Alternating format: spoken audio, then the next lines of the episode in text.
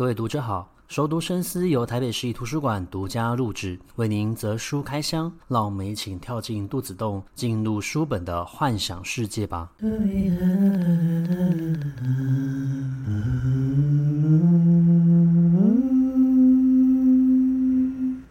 各位读者好，欢迎回到熟读深思。这一周要介绍一本有关于脑科学的书籍。那我其实对于脑科学这个领域非常的有兴趣哦，因为我觉得我们人类的大脑其实非常的有趣，包括你一个想法是如何诞生的，或者是我们如何透过想法的改变去改变我们全身身体的一个状态。那其实最重要介绍的这本书就叫做《迷病睡美人》。那《迷病睡美人》它是由一位研究脑科学的专家叫做苏珊·欧苏利文。撰写的。那其实他在二零一九年的时候，在台湾就发表了另外一本书，叫做《脑内风暴》，专门研究 brainstorming 的。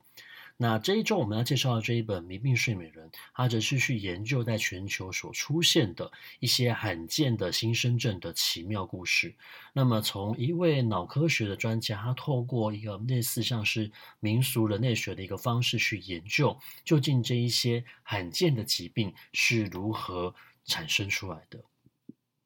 那么这个地方它呃介绍了非常多的一些罕见的一个病例哦。如果我们在节目里面一一介绍的话，恐怕大家其实没有办法很抓到整本书的一个主轴。所以我大概归纳出了几点，是在这个书里面它呈现出来的面相。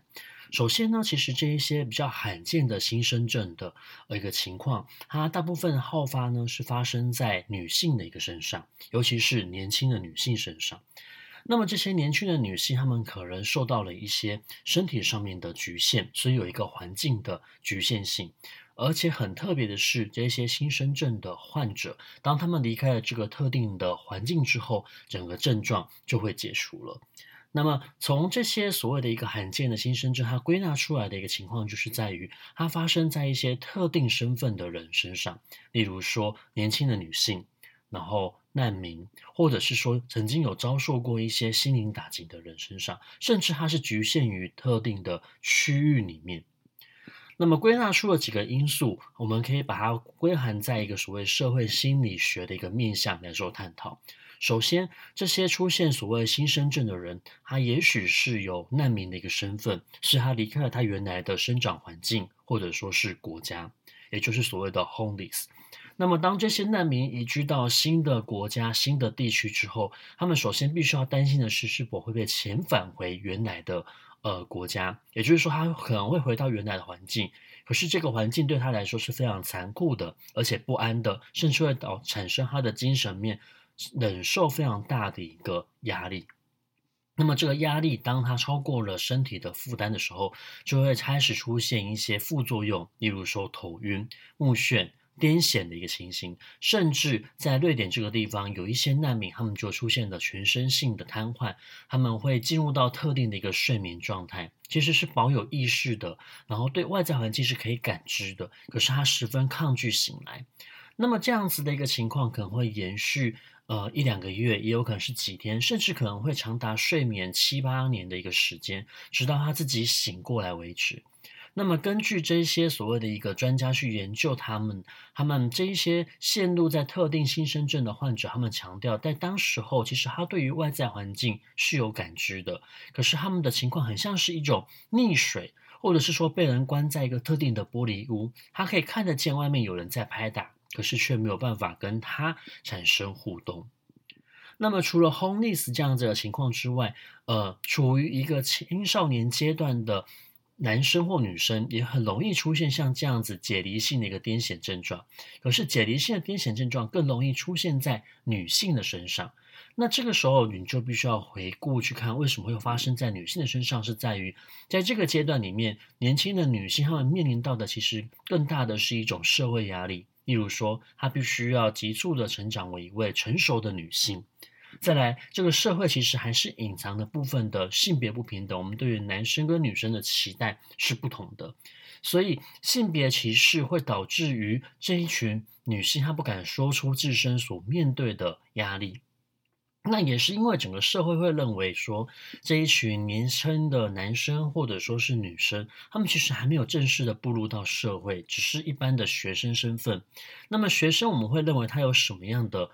压力呢？他顶多就是要忙于所谓的一个学业，或者是说担心他们的感情、友情的一个状态。我们会先预设这一群人，理论上来说不应该会承担太大的压力，而导致于我们对于他身处的一个呃环境会产生忽略。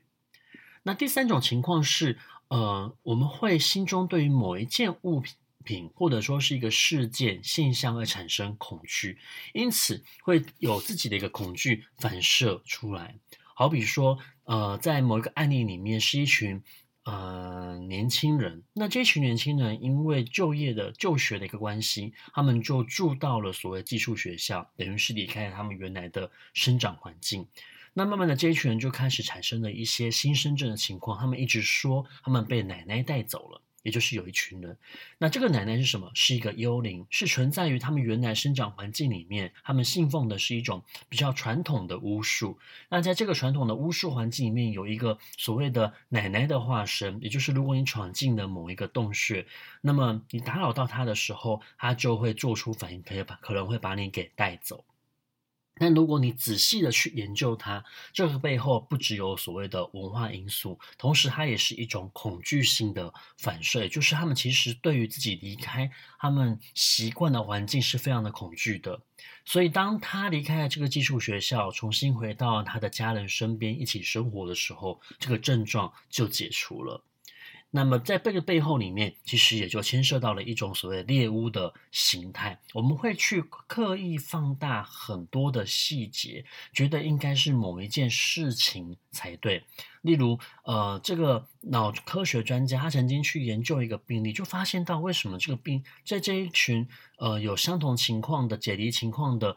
呃，患者里面，他们同时都说到了 HPV 疫苗。他们觉得，他们之所以会出现这种所谓集体性的歇斯底里的情况，是因为这个 HPV 疫苗有问题。而这个消息来源可能是来自于一个他们根本不熟悉、没有办法查证的另外一个所谓的专家，或者说是一个所谓的研究员所导引出来的一个结果。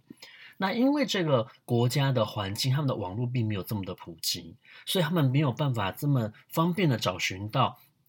资料，也没有办法去确认这个资讯的正确性与否，而导致于他们对于所谓特定的 doctor 这样子的一个身份特别的信任。所以当这个脑科学专家去了解这个情形的时候，他发现到所有人的资讯。完全都是被误导的，他们宁愿相信是所谓 HPV 疫苗造成这一群女孩有特殊的一个情况发生，也不愿意去相信，其实他们只是一种就是青少年之间的互相性的一个社会传染的一个情形，甚至其实在这个阶段里面，头晕目眩或者说是产生所谓的一个呃类似癫痫的一个症状是非常频繁的，因为他们其实承受着特定性的一个压力存在。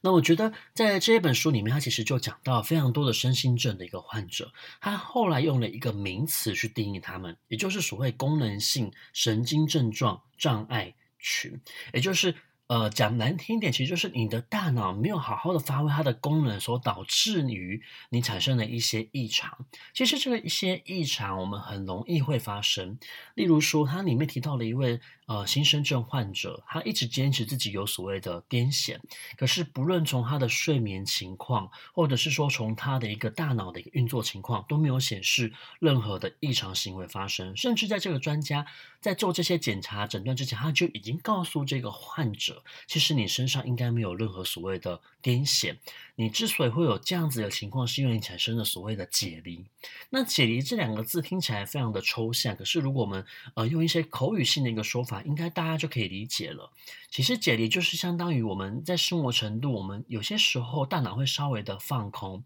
那这个放空，我们知道的就是你会稍微的偏离社会状态，你会稍微与这个社会产生脱钩，因为你放空，你大脑放空，你没有在进行思考，所以你没有听到其他人在说什么内容。等到你回神的时候，你却发现你跳了一大段。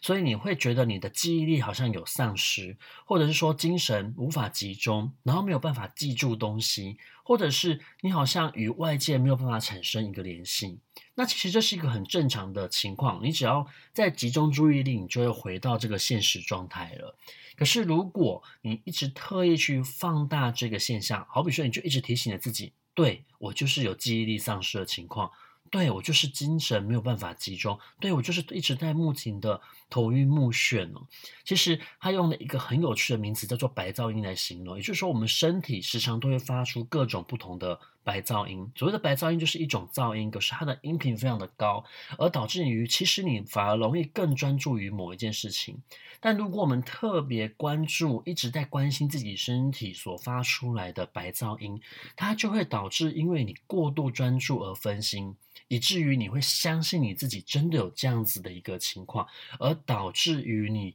原来的功能就会丧失。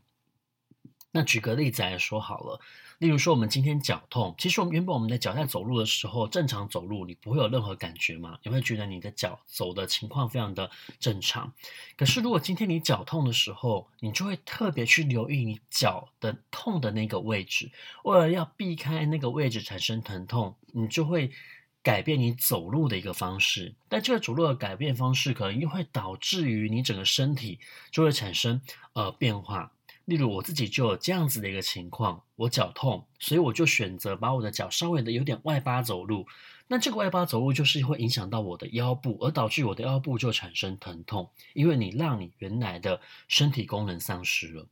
可是像这样子的情况，其实可以透过矫正，你告诉自己你要正常走路的话，你的身体就会慢慢的回来了。那回到了解离情况，其实它就是一个非常正常的大脑放空的状态。但如果你过度去解读这个身体所发出来的白噪音，就会导致于你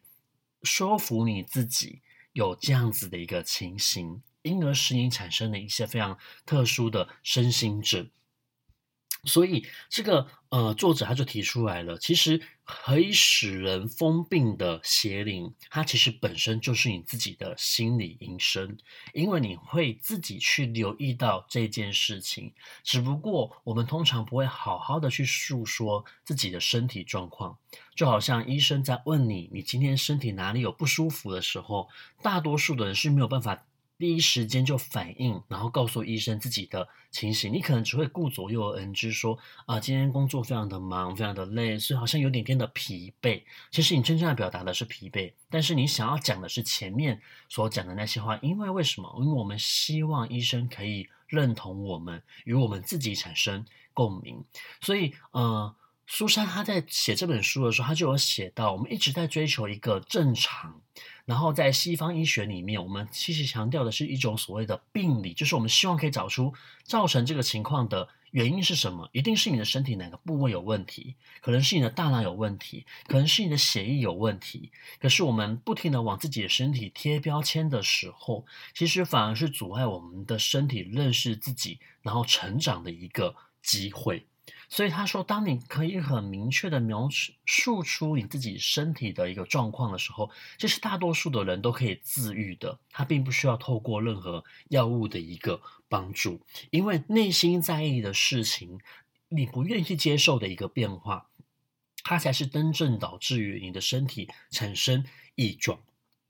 那另外也要注意到，这种所谓的身心症，它有些时候是跟环境产生连结的。可是，在现代的医学里面，其实还没有办法这么光明正大的去承认身体与心理还有环境，其实三者之间，它是其实是会交互影响的。那这个交互的影响情况，其实远大于我们的一个想象。那解离其实是要帮助我们身体去卸掉一些。部分感受到的一个压力，但是如果你去呃放大这样子的一个呃心理反应的话，其实反而会导致你的身体机能产生改变。那另外，其实我们的大脑也常常会对我们自己的呃对我们自己的身体与心理去下一种所谓的暗示，因而你会去相信某一件事，或是你会很确信自己的头晕一定就是什么样的情况所造成的，那就会导致于你间接的。出现所谓的一个自我预言实现的一个情况，所以苏珊在归纳这一些呃，患者的一个共同现象，然后他实地的去走访、去认识、去访视、去做一个面谈的时候，他才发现到，其实我们的社会一直在讲求是一种所谓正常，每一个人都希望自己可以成为一位正常人，我们不希望与别人有产生任何的一个不同。可是，其实人本来就是会不同的，每一个人都是独立的一个个体。那当我们今天拼命的要往这些所谓的异常情况去贴标签，去寻找出原因的时候，反而会限制住我与我们对于我们自己的一个理解，也会让这些所谓的一个疾病标签去定义了我们自己个人的一个人格展现。所以他在撰写这本书的最后，他就有提醒到，他希望未来的一个社会，不论是在亚洲，不论是在欧洲、美洲、澳洲也好，其实我们要建立的是一个可以聆听对方有怎样的一个感受，然后再来就是要接受失败，因为所谓的不正常，其实就是我们不愿意去接受失败，不愿意去接受所谓的一个特立独行，以及他觉得一个好的社会其实是可以。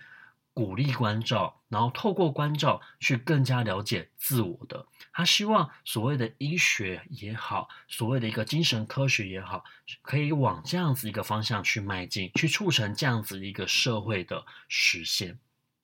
那我觉得《迷病睡美人》的这一本书，它其实非常的有趣，去让我们了解到，其实我们的大脑它会告诉我们非常多的讯息。但问题就在于我们是否可以意识到，以及其实有很多的情况，这些所谓的一个心身症，它其实就像是一种文明病，那它是因为压力所造成的。但是我们大多数的人，其实到目前为止还是没有办法接受压力可以大到改变一个人的行为。可是，如果我们好好的去想想，有些时候我们适应不了一个新的环境，之后我们离开了之后，呃，你所有的生理症状全部都会消失。为什么？其实就是因为我们的身体感受到压力了，只是我们没有办法把这个压力量化、质化，或者是说让它显现出来，因为它本身就是一种无形的存在。所以，只有当你自己可以意识到压力存在，你才有办法去解决造成这一个压力的症结点是什么。